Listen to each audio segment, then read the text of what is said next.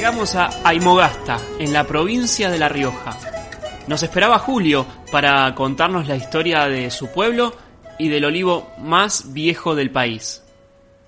Aquí este pueblo se desarrolló gracias al, olivo, que se llama variedad Arau. Este olivo de más de 400 años. Fue salvado por doña Espestación Fuente de Ávila, que ella lo tapó por una, con una batea.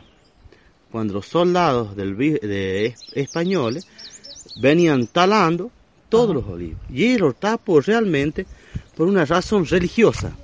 ¿Por qué? Porque ella, lo utilizaba, ella utilizaba el aceite de olivo para combustible de los mecheritos de las iglesias. Era un día de esos donde transpirás solo por respirar.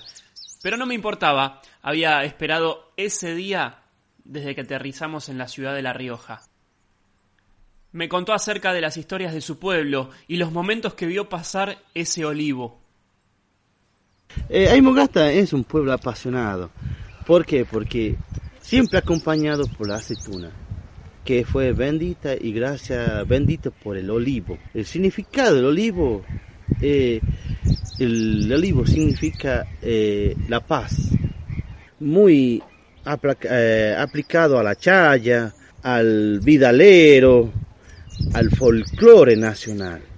Mientras tanto, doña Sara, su mujer, nos traía una bolsita llena de aceitunas negras, que fueron recolectadas también del olivo, Tengan, tengan, agárrense dos o tres y empiecen a frotárselas por las manos, nos dijo doña Sara.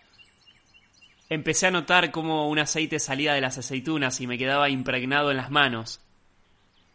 Este aceite lo usamos como analgésico, nos afloja los dolores de artritis y reuma, volvía a decir doña Sara. Pero enseguida Julio arremetió con lo que para él es lo más importante de la historia de Aymogasta.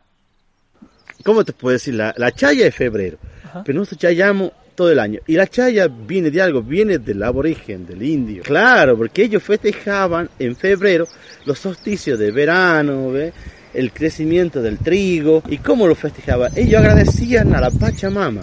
Como nosotros no tenemos mucha agua, entonces cuando había una buena cosecha de trigo, ellos jugaban, porque ellos no lo hacían por por nada, por decir, bueno, por diversión, nosotros lo hacemos también por jugar, por divertirse. Y ellos agradecían a la Pachamama. Se echaban harina en el cuerpo y en todo el rostro, en todo el cuerpo andaban blancos. Y se echaba con agua y harina. ¿Por qué? Porque el agua aquí escasea. Pero para febrero no escasea nada, sobra. La chaya dice, eh, falta agua para, para beber, pero sobra para chayar.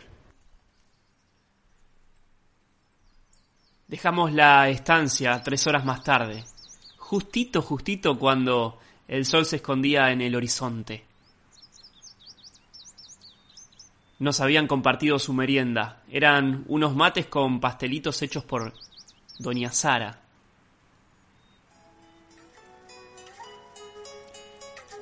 Cuando nos íbamos me preguntaba cuántas historias más había visto pasar ese olivo histórico